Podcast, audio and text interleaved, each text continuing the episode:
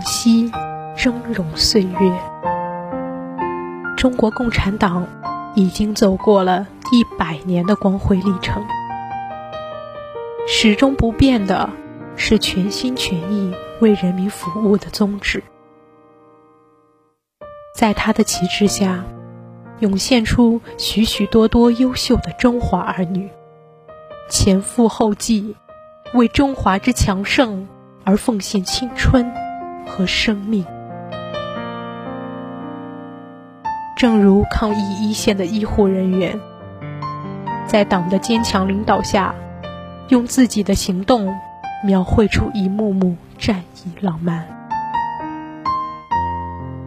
用青春和热血书写着无私的大爱，舍小家为大家的英雄精神。更体现出这一段特殊时期的万众一心与众志成城。今天的和平与安宁来之不易。当我们站在人民英雄纪念碑前，怎能不对英雄们肃然起敬？当我们翻开革命先辈用热血和生命谱写的爱国华章时，又怎能不热爱他们？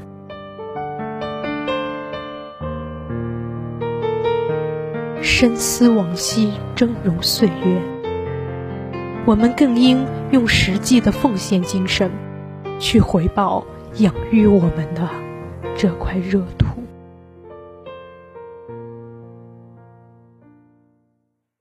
习总书记讲话中曾提到。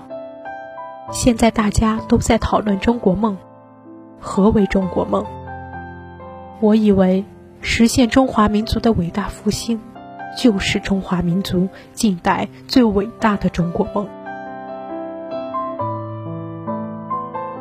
习总书记平时的话语，深深的触动了我的内心。有人或许会说，中国梦太遥不可及了。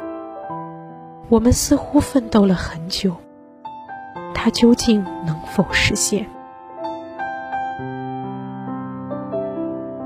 让我们再次翻开波澜壮阔的历史画卷，回到那一个半世纪以前的中国，看看能否找到答案。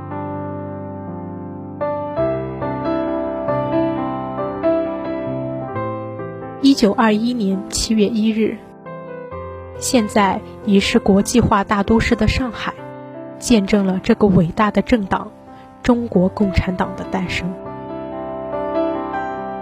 中国共产党第一次全国代表大会的召开，使中国的大地上有了一抹极其耀眼而又温暖人心的红色之光。中国共产党的诞生。是中国历史上开天辟地的大事，它使中国的革命面貌从此焕然一新了。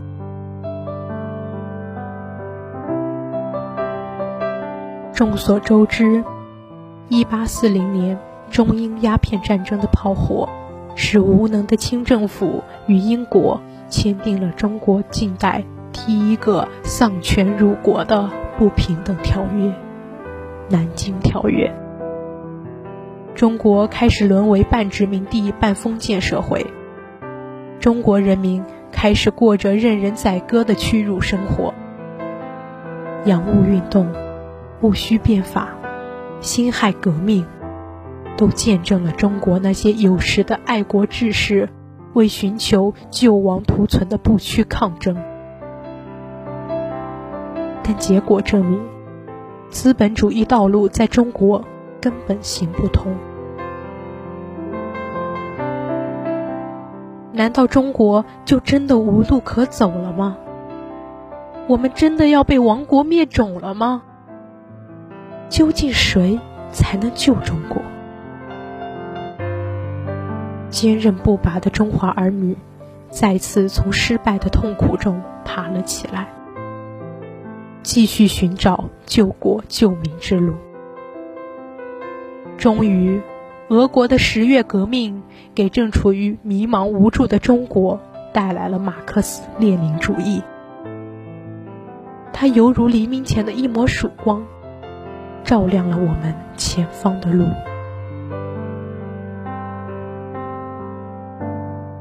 五四运动的爆发，使无产阶级登上了历史的舞台。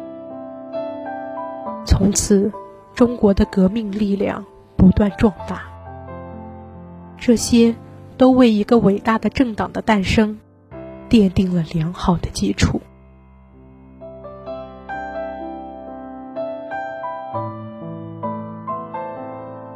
回顾历史，党带领我们走过了整整一百年的峥嵘岁月，从八年抗战到新中国的成立。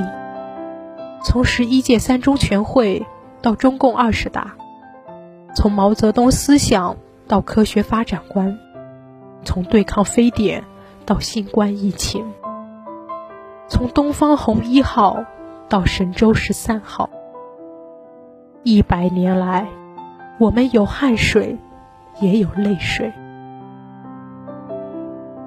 有喜悦，也有伤痛。有成功，也有失败。站在今天，回望过去的这一百年，有多少经历属于这些不平凡的漫长岁月？又有多少当时的新鲜事，成了历史的瞬间？一个个故事，一幅幅图片，一段段影像。或亲切温暖，或震撼动人。这是一个国家在新时期激情拼搏的印记，是无数普通百姓品味喜悦、拥抱幸福的镌刻，更是一个先进政党不断与时俱进、执政为民的生动见证。说到这里，似乎。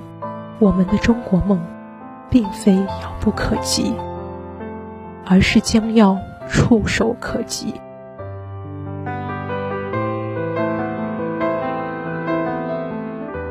二零二二年，又将是不平凡的一年。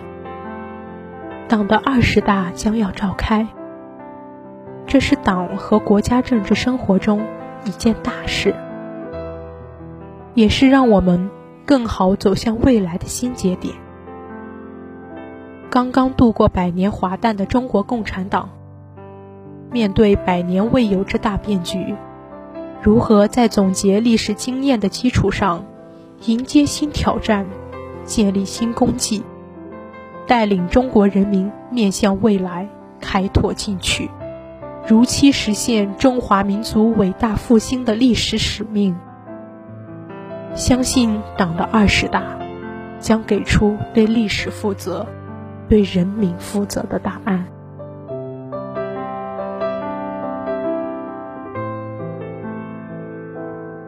习近平总书记说：“当代青年生逢盛世，肩负重任，大到我们国家和民族复兴，小到我们各自家庭的幸福。”祖辈、父辈已经用辛勤的付出为我们奠定了坚实的基础，我们已经在享受他们的奋斗成果。接下来，我们不应该只做受益者、旁观者，而应该不断从党的百年奋斗重大成就和历史经验中汲取智慧和力量。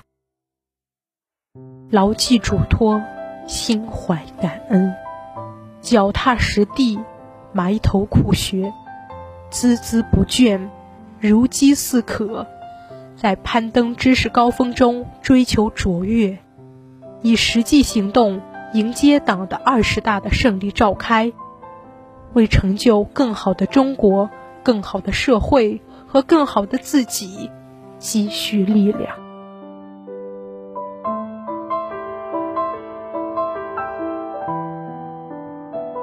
我们生在红旗下，长在春风里。人民有信仰，国家有希望。追望丝巾，放眼世界，当知幸福来之不易。当将兴我中华作为己任。炎黄子孙自古有修身齐家治国平天下的远大抱负。历史和现实告诉我们，要珍惜如今，奋发。图强。清末梁启超面对满目苍夷、暮气沉沉的中国，呐喊声划破了历史的阴霾。少年智则国智，少年富则国富，少年强则国强，少年独立则国独立。少年自由，则国自由；少年进步，则国进步；少年胜于欧洲，则国胜于欧洲；少年雄于地球，则国雄于地球。美哉，我少年中国，与天不老；壮哉！我中国少年，与国无疆。